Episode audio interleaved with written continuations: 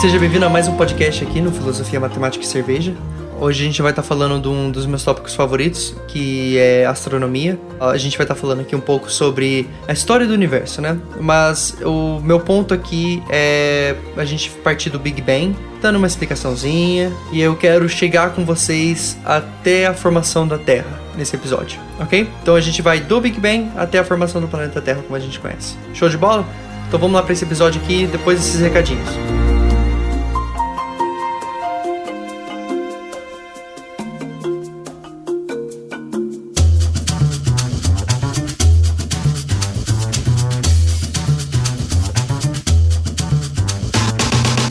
Então, gente, os recadinhos dessa semana aqui. O desafio do Filosofia, Matemática e Cerveja continua. Então vai lá, compartilha para cinco amigos o podcast.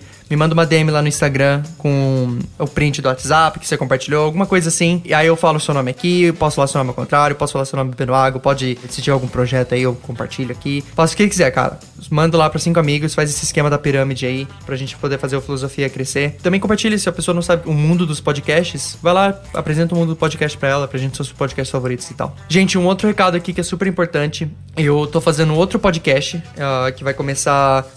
Assim que você estiver ouvindo esse episódio aqui, ele já tá lançado. Ele se chama Do Capial ao Matemático. Primeiramente, ele não vai influenciar em nada aqui no Filosofia, Matemática e Cerveja. Ele não vai ter edição. Ele é só um papo mesmo, um monólogo. Ele vai estar semanal lá toda quarta-feira e é basicamente eu vou contar só a história da minha vida. Eu vou contar desde quando eu era um pequeno, um pequeno gafanhoto até a minha graduação na Universidade de Matemática. Não sei quantos capítulos vão dar. Eu, os programas de lá não são pautados, vai ser tudo da memória e das emoções mesmo. E a inspiração para esse podcast surgiu uh, de uma vibe que eu tô agora de reencontrar com amigos antigos, uh, bater papo com eles e tal. E aí surgiu a inspiração de escrever. Escrever não, né? Mas compartilhar aqui em áudio um pouco da, da minha história. E talvez se identifique, né? Ser humanos são todos iguais. Gente, os, os erros que você cometeu foram cometidos por todos os seres humanos, entendeu? Então, vai lá, bate um papo legal comigo. Uh, escuta lá e vai ser super legal. Se chama do Capial ao Matemático. Tá disponível aí nas mesmas plataformas que o Filosofia Matemática e Cerveja. Mas acredito que vai ser primeiro lançado no Spotify. Ok? Então, vocês aí que estão no Spotify, que é a maioria dos ouvintes aqui, vai lá, dá uma checada e se ainda não chegou na sua plataforma, vai chegar logo. Então, não perca a chance de ouvir, do capial ao matemático. Então, vamos agora para Curiosidades do Dia a Dia. E se você não quiser ouvir Curiosidades do Dia a Dia, você pode pular diretamente para 17 minutos e 51 segundos.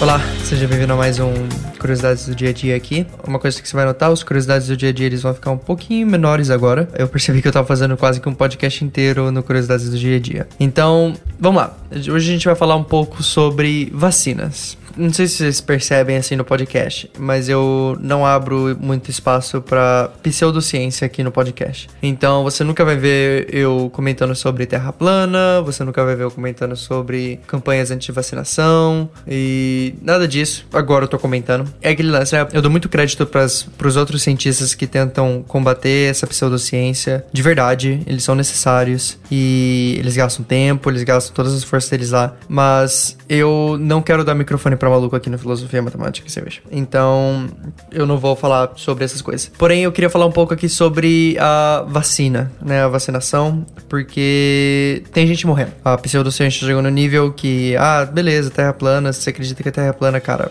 manda um forte abraço aí e a gente pode falar que ela é um ovo e que ela é oca e que assim, você não vai fazer nenhum mal para as pessoas ao seu redor por acreditar que a Terra é plana ou que a Terra é oca ou que alguma coisa que a gente tá em cima de uma tartaruga celestial, alguma coisa assim, entendeu? Você não vai fazer mal a ninguém. Mas eu acho que a pseudociência chegou no nível em que tá matando gente. E isso não é legal. Então eu queria falar um pouco aqui sobre os princípios da vacina. Né? Eu não quero ficar tentando debater com antivacinação, campanhas anti-vacinação. Eu quero só falar um pouco sobre o que são vacinas. Muita gente sabe que a gente geralmente toma a maior parte das vacinas quando é criança, né? E tem uma excelente explicação para isso. Vamos tentar explicar aqui como é que funciona o seu sistema imunológico. Bem simplista, bem, bem assim, basicão, ok? O seu sistema imunológico, ele praticamente é composto de três coisas. Você tem as suas células que são, vamos dizer assim, os matadores, os guerreiros do seu corpo. Você tem as, as suas células do sistema imunológico que aprendem, que são as células inteligentes. E ela, você tem o, sei lá, a fábrica de armas, ou a fábrica de soldados, ou treinamento de soldados, ok? Esses três tipos de células. Como é que funciona o seu corpo? Você tá toda hora tá exposto a bactérias que estão vindo de fora, a vírus, a vários, vamos dizer assim, corpos que não pertencem ao seu corpo, ok? Você está sendo exposto a vários deles. Se eu não me engano, só de você clicar na letra A do seu teclado do seu celular, você acaba de entrar em contato com. Isso é um dado que eu, se eu não me engano, ok? Eu vi no Naruhodo, do Ken Fujioka e do Altai. Era 1.800 bactérias, alguma coisa assim. E isso não parece assim, nossa, que assustador, né? 1.800 bactérias e tal. Mas não é assustador, ok? Uh, só de você estar tá respirando, você tá em contato com bilhões de bactérias. E por que, que a gente não fica doente o tempo inteiro, então? Né? Por que, que essas bactérias, esses seres que precisam de outros seres para se reproduzirem, que são parasitas, né? Por que, que a gente não fica doente o tempo inteiro quando a gente está exposto a bilhões e bilhões deles de diversos tipos? Porque o nosso corpo ele é bem esperto, né? Como é que funciona? Uma bactéria ela entra no nosso corpo, os soldados vão lá e os soldados eles matam essa bactéria. Geralmente os nossos soldados eles engolem e comem essas bactérias ou eles só fazem elas ficarem inúteis, ok? Esses são soldados. Porém, o nosso corpo ele não tem um, um soldado geral, né? Não é uma célula soldado que vai conseguir fazer qualquer coisa com qualquer tipo de bactéria.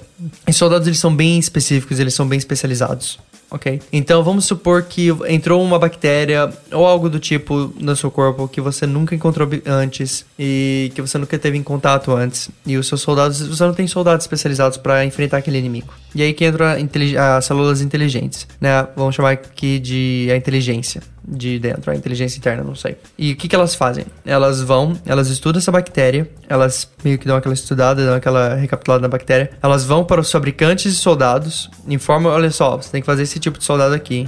A célula de fabricante de soldados vai, faz os soldados, esses soldados vão lá e eles vão lá e combatem essa célula. Perfeito. Parece bem simples, certo? Só que tem um problema. Quando a gente utiliza esses soldados, né, alguns deles, alguns tipos de soldados do nosso corpo, eles se matam em prol do seu corpo. Então, imagine o seguinte: toda vez que você tem uma bactéria, você tem que ter inteligência, você tem que ir no, no, fabricante da célula, você tem que fazer novos soldados e combater essa célula. É um trabalho trabalhoso porque essa inteligência demora muito tempo. E é por isso que você fica doente. Por isso que você não fica doente para sempre, né? Você tem uma febre, você tem uma gripe, alguma coisa assim. É quando você simplesmente não esteve em contato com aquele tipo de célula antes. E aí as suas células inteligentes estão aprendendo o como combater. Uma vez que suas células da inteligência elas aprendem como combater esse tipo de bactéria específica, esse tipo de espécie de bactéria ou vírus ou algo assim, a gente cria uma célula de memória. Essa célula de memória, ela funciona da seguinte maneira. Uma vez que a gente tem esses vírus e essas bactérias mais uma vez dentro do nosso corpo,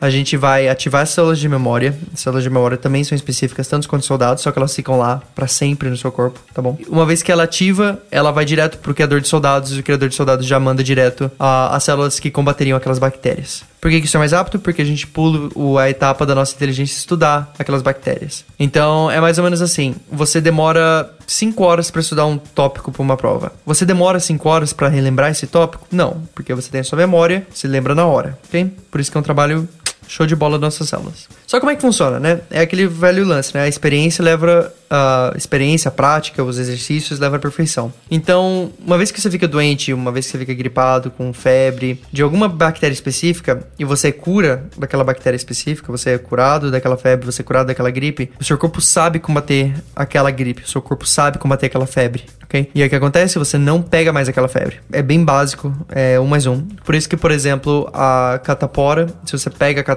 uma vez, você não pega catapora de novo né? Por isso que antigamente as pessoas, quando uma criança tinha catapora, os vizinhos. Isso assim, gente, muito antigamente. Os vizinhos, os. As outras pessoas, elas levavam suas crianças para interagir com essa criança que teve catapora, para as crianças terem catapora, e aí elas criam o sistema imunológico contra a catapora. Não é uma maneira legal, assim, você tá realmente levando o seu filho para sofrer, mas com boas intenções. Só que, assim, gente, o inferno tá cheio de pessoas com boas intenções, entendeu? Você tem muito que pensar nas suas soluções, nas suas maneiras, nos seus métodos. Agora que a gente entende como o sistema imunológico do nosso corpo funciona mais ou menos, vamos falar um pouco sobre como que as vacinas funcionam. Como é que as vacinas funcionam? Tem vários tipos de vacinas, são diversos tipos de vacina. Como eu disse, a gente vacina crianças mais focado nas crianças, certo? Por quê? Porque quando você nasce, quando você é um bebê, bem, bem pequenininho, você não tem essas células de memória. Você nunca encontrou uh, essas bactérias que agora o mundo tá te expondo para elas, né? Porque você saiu lá do útero da sua mãe, você saiu daquele conforto e você tá exposto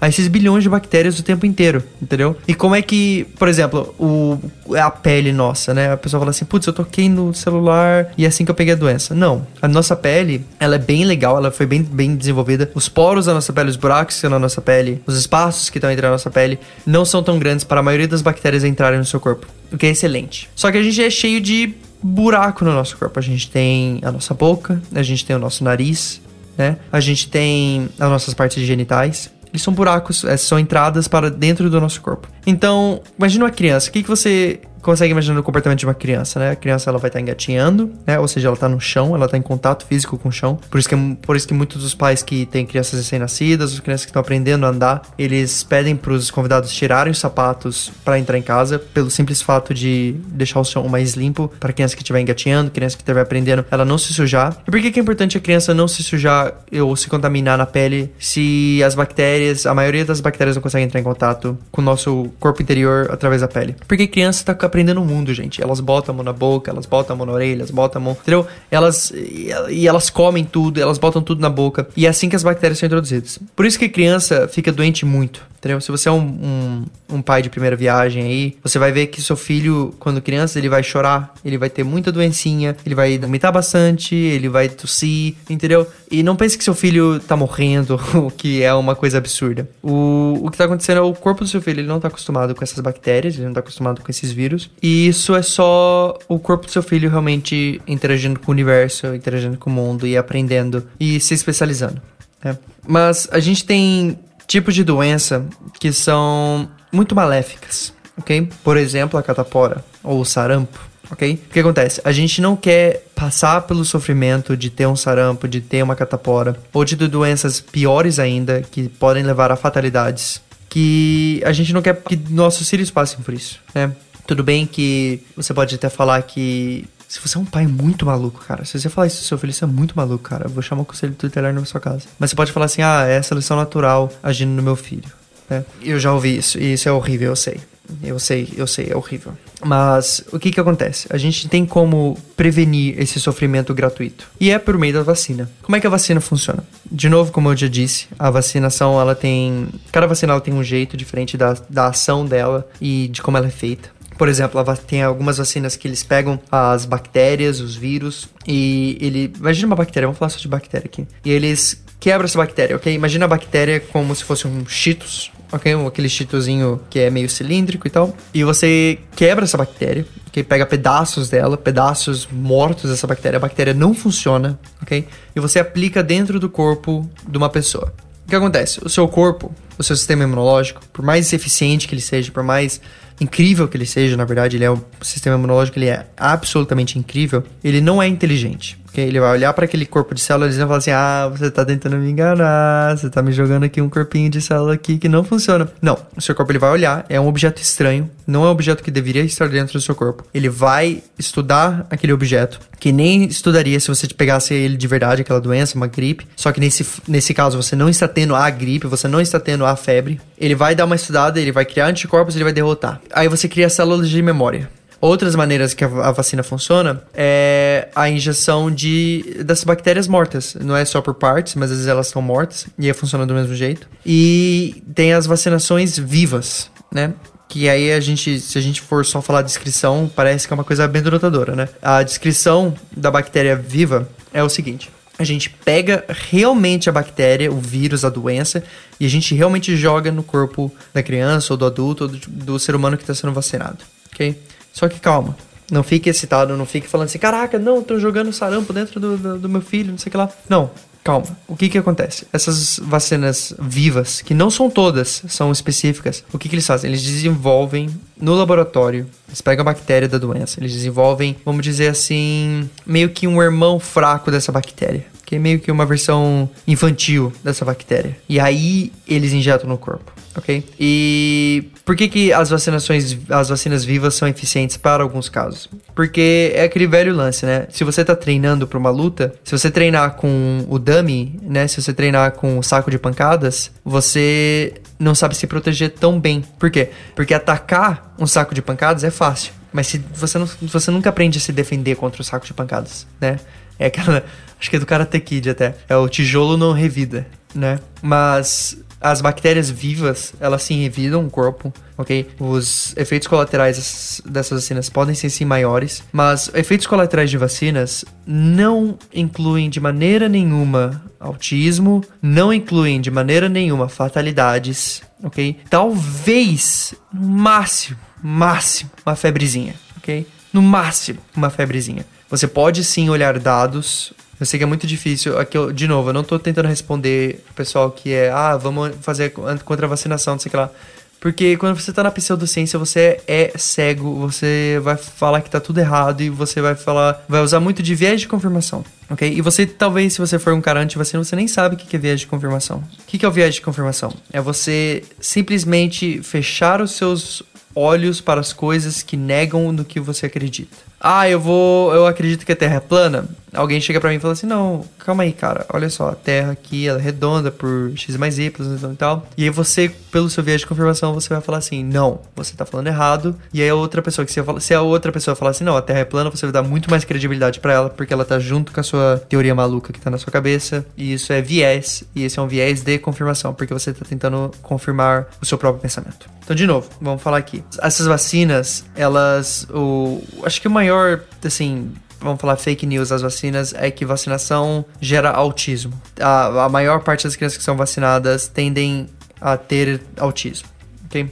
E infelizmente a gente tem dados de regiões, de grupos, de países, de culturas que não vacinam, ok? E a gente tem dados também de grupos, países que vacinam, que são a maioria, graças a Deus. A gente consegue comparar a porcentagem de autismos ocorridos dentro de uma sociedade por anos, ok? Ah, vacina do mercúrio, não sei o que lá.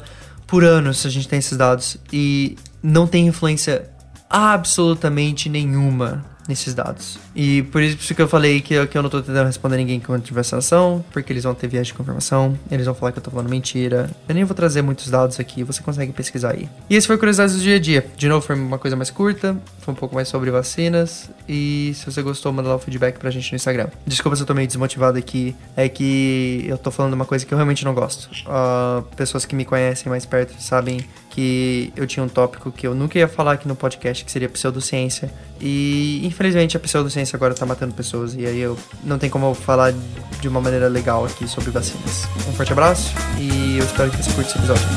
Falou!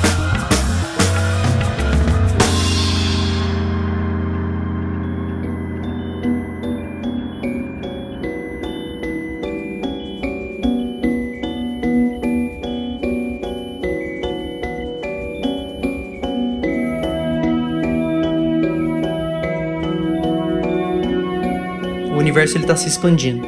Mas não o universo em si, né? A gente tem que imaginar o espaço. E quem fez a observação disso pela primeira vez foi o Edwin Hubble. Sim, o Hubble, aquele cara que o, o telescópio que a gente tem orbitando a Terra levou o nome. Ele observou que todas as galáxias elas estavam se movendo para longe da Terra e longe entre si. Né? Elas não estavam como se todas as galáxias estivessem indo para um ponto. Tava tudo se afastando de tudo. Ele fez essa primeira observação. E as galáxias que estavam mais distantes, as galáxias que já estavam bem longe da gente, elas estavam se movendo mais rápido ainda.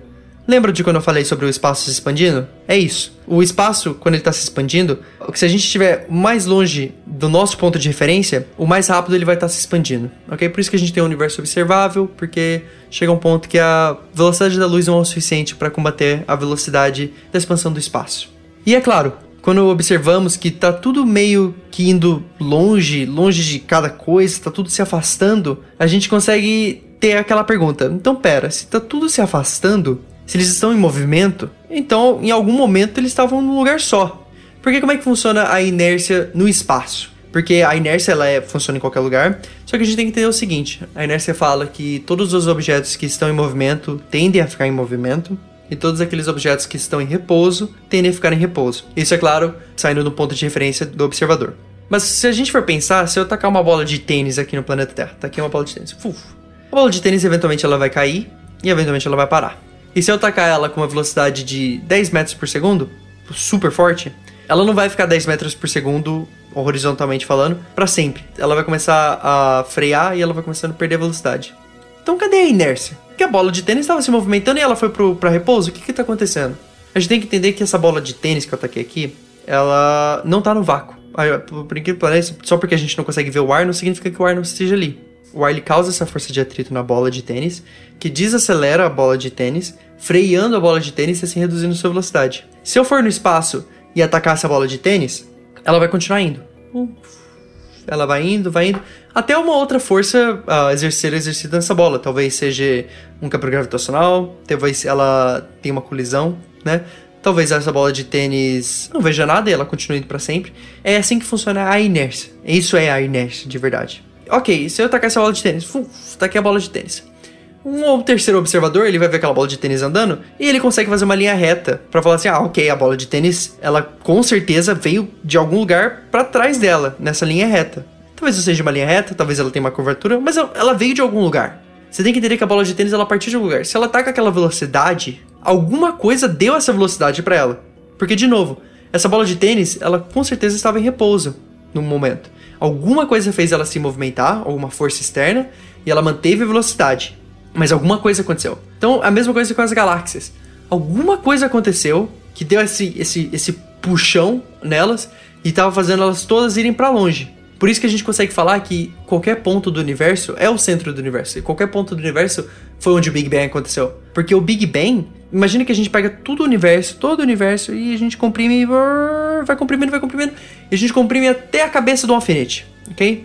Isso era os pequenos instantezinhos ali. A gente não consegue ver o que, que, tem atrás do Big Bang, nem o que causou o Big Bang. A gente consegue ver, tipo assim, cara, muito perto da, da, da, da ação que aconteceu. Não vê, mas a gente consegue estimular. Então imagina o universo inteiro nessa cabeça de alfinete. Com aquela densidade absurda, com aquele calor, tudo bem. Mas daquele alfinete gerou o espaço inteiro, meu brother. Da, da cabeça do alfinete. Puf, da cabeça do alfinete virou o espaço inteiro. Então significa que os pontos eles se esticaram. Então qualquer parte ali, lá você fala assim, ah, da onde, onde que aconteceu o Big Bang, né? Da onde que aconteceu? O Big Bang ele aconteceu em todo lugar, meu brother. O Big Bang ele não é uma explosão. Vale muito a pena lembrar disso. O Big Bang não é uma explosão. Gente, uma bomba explodindo, ela é totalmente diferente do que o Big Bang aconteceu. O Big Bang era o espaço, né, super comprimido, e ele começou a se expandir. Foi isso o Big Bang. Ele começou a se expandir em tudo de uma vez, né? Todos os pontos do espaço começaram a se expandir. Todos os pontos do espaço começaram a se expandir juntos e estão se expandindo. Então, para onde que eles estão se expandindo? Não sabemos. Pro nada. Talvez não tenha nada. E o, o espaço é algo que a gente não consegue sair. Então não é como se a gente chegasse na borda do espaço e falasse, ah, aqui é a borda do espaço. Não. O espaço, ele é bem complicado de entender. Mas ok. Então a gente falou aqui um pouco sobre o Big Bang, né? Como é que a teoria se originou, que originou essa pergunta, que a gente consegue observar que todas as galáxias estão se afastando, então a gente consegue presumir que um dia elas foram todas juntas. A gente tem radiação de fundo também, que aumenta bastante a credibilidade da teoria do Big Bang. Mas vamos falar aqui um pouco sobre depois que tudo começou. O espaço começou a se expandir e vamos lá. Vamos falar um pouco sobre agora a formação do hidrogênio.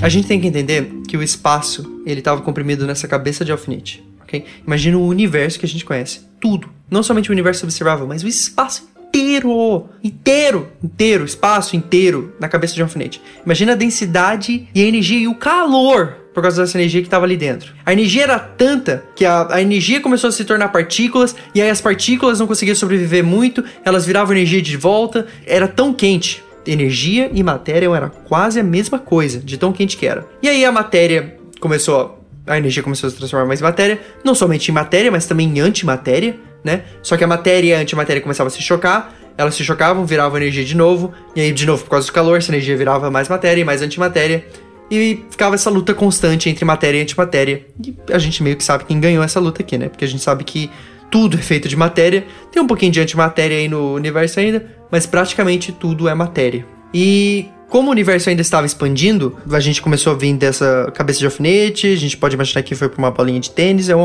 é, é, em algum ponto.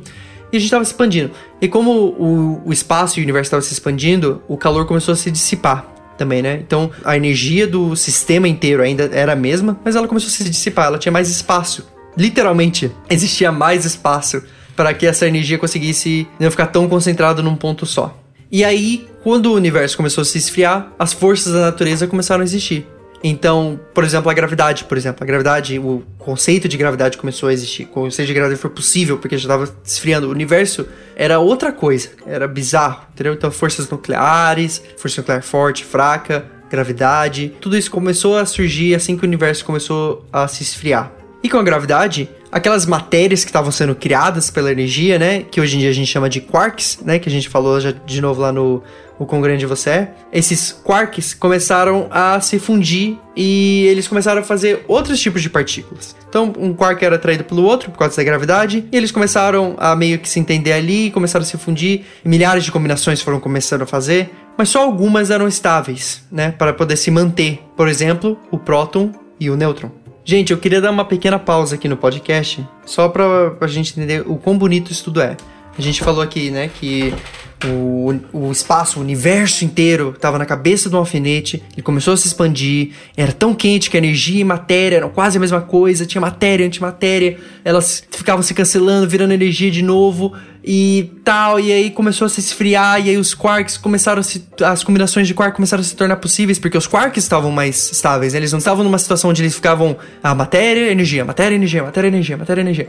E a gravidade também ajudou, como um quark atraindo o outro, formando prótons, nêutrons. Putz, lindo, cara. Né? É, é lindo essa história. Mas tudo isso, tudo isso, nessa parte da história aqui que a gente tá contando, o universo partiu de um, uma cabeça de alfinete para 100 bilhões de quilômetros de diâmetro, ok? Tudo isso, tudo isso aconteceu em mais ou menos um segundo.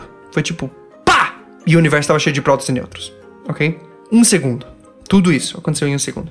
Nesse momento, imagine o universo assim como uma sopa, né? Tipo um, uma grande sopa, né? cheia de quarks, né? E não somente essa sopa cheia de quarks, cheia de prótons, cheia de nêutrons que acabaram de ser formados, e aí com o caimento da temperatura, os nêutrons começaram a se ligar mais com os prótons, começaram a fazer relações mais estáveis, né? Olha só que lindo. Mas eles tinham realmente relações estáveis, e os quarks de energia negativa, os elétrons, entraram nessa brincadeira também, todo mundo se juntando ali, e assim foi criado o primeiro átomo de hidrogênio. Ok, então essa é a história, até por hora assim a gente tá contou a história do hidrogênio, né? Como é que o hidrogênio surgiu. E basicamente o universo ele é hidrogênio. Hoje em dia, inclusive, não, não parou de ser. Hidrogênio é o que é o que há no universo. Se, se, se alguém pudesse olhar o universo de fora do universo, ele ia falar assim: caraca, é só hidrogênio, maluco, só tem hidrogênio essa coisa aqui. Então, essas acumulações de hidrogênio começaram a acontecer, né? Com as coisas ficando mais estáveis, a gravidade começou a a meio que juntar esses átomos de hidrogênio mais e mais, né? Eles começaram a ficar mais e mais próximos, mais e mais juntos, formando grupos. E aí começaram a criar nuvens de hidrogênio. Mas essas nuvens de hidrogênio ficavam cada vez maiores, com mais hidrogênio vindo, e aí com maiores elas eram, mais a gravidade influenciava ali, porque a massa aumentava, então tinha mais pressão da gravidade, e assim que a fusão começou a acontecer no meio dessas nuvens, a primeira estrela nasceu. E aí, com a primeira estrela, a gente tem as primeiras galáxias. E eu queria, de novo, aqui pedir para você ouvinte ouvir aqui comigo. Vamos apreciar esse momento aqui por um, um momento. E não somente porque é a criação das, das estrelas, né? Dessas coisas bonitas que estão no céu, das galáxias. Mas com a criação das estrelas, foi a primeira vez que no universo havia luz visível. Então, não havia luz visível no universo, era escuridão. E é claro, não faz muito sentido a gente falar em luz visível quando não tinha ninguém para olhar, né? Tinha outras ondas eletromagnéticas acontecendo, tinha ondas de rádio. A luz visível é só uma onda eletromagnética. Pro universo, o universo não tem cor. O universo ele não, não emite luz. Isso é o jeito que a gente consegue observar o universo, é o jeito que a, gente, a nossa espécie evoluiu, assim. Então, por mais que pro universo luz visível não é nada, foi nesse momento que, com o surgimento de, de, de estrelas, com o surgimento de galáxias, que a gente conseguiu ter a luz visível no nosso universo.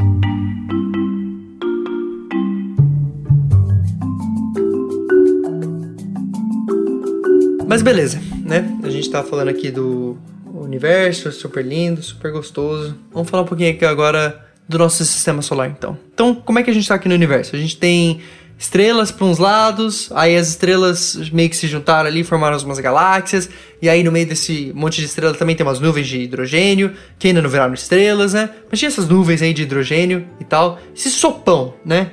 A gente tá vivendo aqui no universo que é um sopão de hidrogênio, né? Eu, vale, eu sei que hidrogênio e hélio é o que há no universo. Eu tô ressaltando bastante hidrogênio, eu tô esquecendo bastante do hélio, mas a gente sabe que o hélio tá ali, tá bom? Relaxa aí, amantes do hélio. Mas enfim, o nosso sistema solar, ele começou com isso. Ele começou como uma nuvem de hidrogênio e hélio. E aí tinha uma estrela perto dessa nuvem de hidrogênio. E tem várias maneiras que estrelas morrem, né? Tem um episódio de estrelas, acho que é o episódio número 4 até. As estrelas elas morrem e elas têm vários tipos de morte. E felizmente, essa estrela que morreu perto da nossa nuvem de hidrogênio aqui, ela morreu como uma supernova. E o que é uma supernova? Vale a pena lembrar. Bem brevemente aqui, se você quiser uma explicação melhor, episódio de estrelas. Imagina que a estrela, ela chega num ponto onde ela simplesmente explode. Pega uma tabela periódica. Então vamos fazendo um check aqui. É hidrogênio, tem na estrela, check. Hélio, check. E quando a estrela vai fazendo mais mais fusão, a gente vai vendo que os núcleos desses átomos eles vão se fundindo. Então de hélio a gente vai pro lítio, check. E vai fazendo check. Na hora que a estrela chega no ferro, é quando a estrela morre. E uma dessas possíveis mortes é a supernova. Quando uma supernova acontece, tem tanta energia nessa explosão, tanta energia, assim, os átomos estão tão loucos nessa explosão que é como se a estrela olhasse essa sua tabela periódica aí que você fez um check, check, check e ela fizesse um check até o final. Ela simplesmente fez todos os elementos que a gente conhece. Esses são o surgimento dos elementos que a gente conhece. Por exemplo, se você tiver com um fio de cobre, que tem com certeza um fio de cobre na sua casa nesse momento, esse fio de cobre, ele veio dessa supernova, cara. Porque cobre não é um dos elementos que tava nessa listinha de check, check, check aí da estrela morrendo. A estrela morreu ali no ferro. Então cobre é um pouquinho depois ali. Então todos os elementos foram criados nessa supernova. Mas beleza, é, é, isso. Então a gente tem uma nuvem de hidrogênio, aí você bota um monte de elemento ali e dá tudo certo. Não, nessa explosão, a explosão de uma supernova, que é uma explosão. Uou, uou, uou, uou, uou, puf, uou. Essa nuvem de hidrogênio, ela totalmente perdeu sua estabilidade. E graças ao momento angular e à gravidade, ela começou a meio que formar esse. meio ter esse formato de disco. Então a gente saiu dessa nuvem de hidrogênio que a gente tinha e a gente agora está num disco, ok? E no centro desse disco, os átomos que estavam se colidindo e se agrupando formaram o que a gente chama de uma protoestrela, ok? Esse nome é o nome que tem mais spoilers possíveis, entendeu? É, é quase que título de filme em português de Portugal. É só spoiler, entendeu? Uma protoestrela é um corpo celestial, né? Vamos falar assim, que não é uma estrela, né? Não tá fazendo. O que é uma estrela? Uma estrela é um aglomerado de hidrogênio, hélio que está fazendo fusão, ok? Então não tem fusão ainda nessa protoestrela, mas tá, tá chegando ali. Então essas, esses átomos de hidrogênio, esses agrupamentos que está acontecendo ali, eles estão chegando e estão formando essa protoestrela. E também dentro dessa nuvem, em formato de disco, poeira espacial estavam se agrupando também em conjuntos, né? De onde veio essa poeira espacial? Da explosão da supernova, né? Esses, esses outros átomos, eles estavam se juntando e formando esses grupos. E aí, devido a uma fonte desconhecida de calor, a gente não sabe de onde veio esse calor, mas esses, essas poeiras cósmicas viraram rochas, né? Imagina tem um nome específico para elas, mas eu gosto de chamá-las de rochas. Imagina um monte de pequenas rochas, né? E como tinha um monte dessas rochas, elas começaram a se chocar, chocar, chocar, começaram a se agrupar, agrupar, agrupar, e aí formaram os asteroides, formaram os planetas e é assim, gente, quando eu falo planeta não é Vênus, Mercúrio, esses planetas bonitinhos, é Mercúrio, talvez Mercúrio não mudou bosta nenhuma, porque Mercúrio é só uma bola que metade quente, metade frio. Por exemplo, quando eu falo formação de planetas, não é esse planeta Terra bonitinho que a gente vê. É, um, é só uma rocha maior, né? Isso é um planeta, gente. Gente, o planeta não é um lugar onde você consegue habitar. O planeta é uma rocha grande, que é, é não é tão pequena para ser um asteroide, não é tão pequena para ser um planeta não, é um, uma rocha gigante. Aí a gente chama de planeta. Então, esses grupos aí dessas rochas que se formaram dessas poeiras que vieram da supernova começaram a se chocar, chocar, agruparam, formaram os asteroides e os planetas. E aí então, bum! A protoestrela começou a ter fusão de matéria em seu núcleo e o nosso Sol é revelado. Palmas, palmas. Que aparição bonita. Obrigado, Sol. Foi, foi genial, cara. E o que aconteceu nessa explosão que teve? Agora a gente pode falar que é explosão, mas é explosão. Pá. O que aconteceu nessa explosão? Toda aquela nuvem, ela, os gases, né, os gases mais leves, eles foram levados para fora do sistema solar. Eles foram literalmente expelidos, né? Por isso que a gente, se você for observar o, o sistema solar, o nosso sistema solar, a gente tem os planetas rochosos, eu vou chamar de rochosos, eu acredito que eles são. tem outro nome pra isso, mas os planetas rochosos são os primeiros planetas, né? Mercúrio, Vênus, Terra, Marte. E aí depois a gente tem os planetas gasosos, que é Júpiter, Saturno, Urano, Netuno. Então aconteceu isso. Então o Sol deu aquela aparição, né? O, o Hero, Super Hero Landing, pá, levou todos os gases leves para fora do sistema solar. As, as, as, as, matérias mais pesadas, mais densas ficaram no, no seu interior, né? E, gente, não tinha água no interior. A água não sobreviveria a esse bom. A água foi totalmente expelida junto com tudo isso. Foi, pá, foi levada para tudo isso. Mas beleza. Então, devido a essa formação né, devido a todos esses gases estarem bem longe do Sol, Júpiter, ele se formou bem longe do Sol. Essa revelação do Sol aí deu aquela puxada, foi onde Júpiter se formou. Mas, devagar sempre, Júpiter começou a aproximar cada vez mais e mais do Sol e devido à sua imensa gravidade, né, quando ele estava fazendo essa aproximação, ele puxou vários asteroides para perto do Sol também, né? É como se imagina, imagina que Júpiter tem esse campo em volta dele, que é, é a gravidade. É onde Júpiter faz a, o efeito da gravidade dele. E como ele estava devagar sempre aproximando do Sol, ele meio que estava levando essas, esses asteroides, essas rochas, né, para dentro do sistema solar de volta, ok?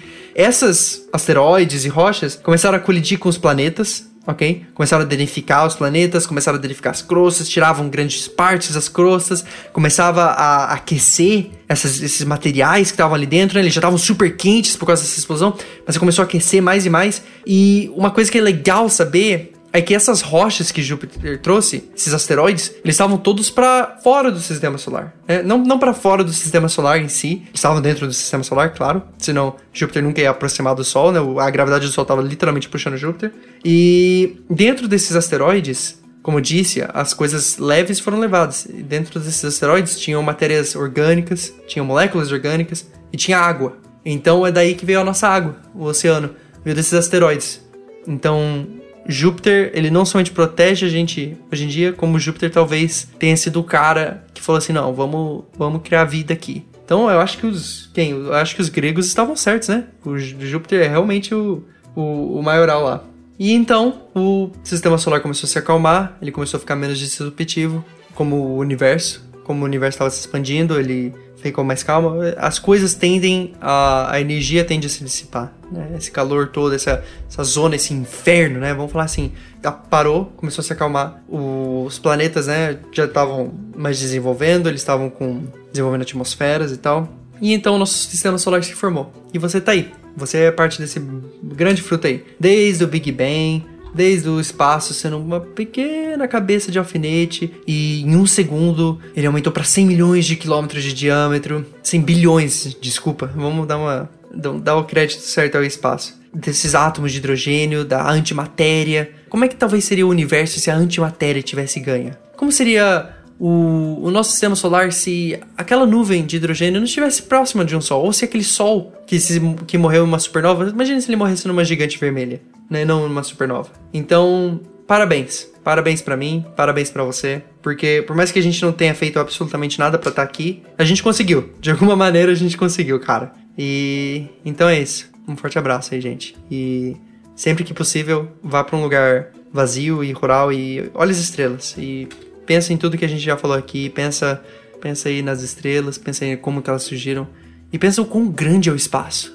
E tenta, tenta dar uma imaginada. Porque, como eu falei no começo do episódio, a gente não tem a borda do espaço, mas o espaço está se expandindo. Mas se expandindo para onde? Porque a gente, sempre que a gente pensa no expandi uh, expandindo, parece que a gente tá expandindo em algum lugar. Mas o espaço, ele é tudo.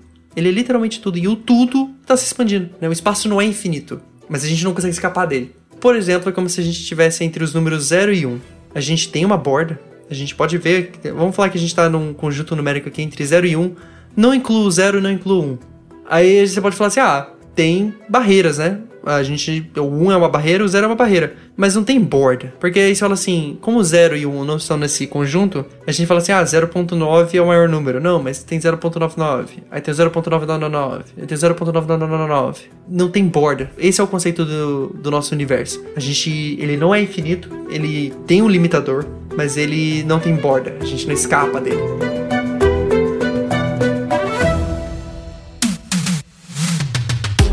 Gente, muito obrigado por ter ouvido esse episódio aqui. Foi um dos episódios super legais. Eu adorei fazer esse episódio. E esse episódio foi escrito e produzido e apresentado por mim, Miguel Gorta. Ele foi editado pela Maremoto Podcasts. Se você tiver um podcast que você tá em busca de uma edição melhor e mais profissional, vá lá em maremó.to tá aí na descrição como sempre. Não esqueça de ouvir lá o do Capial ao Matemático aí no seu agregador de podcasts, ok? Te vejo lá e te vejo aqui também na semana que vem. Um abraço.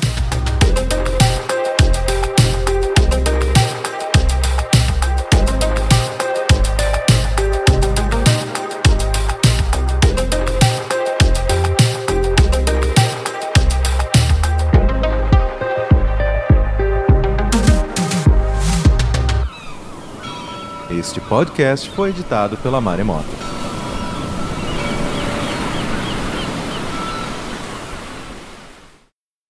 Eu quero que as pessoas saiam daqui se sentindo um grão de areia no universo.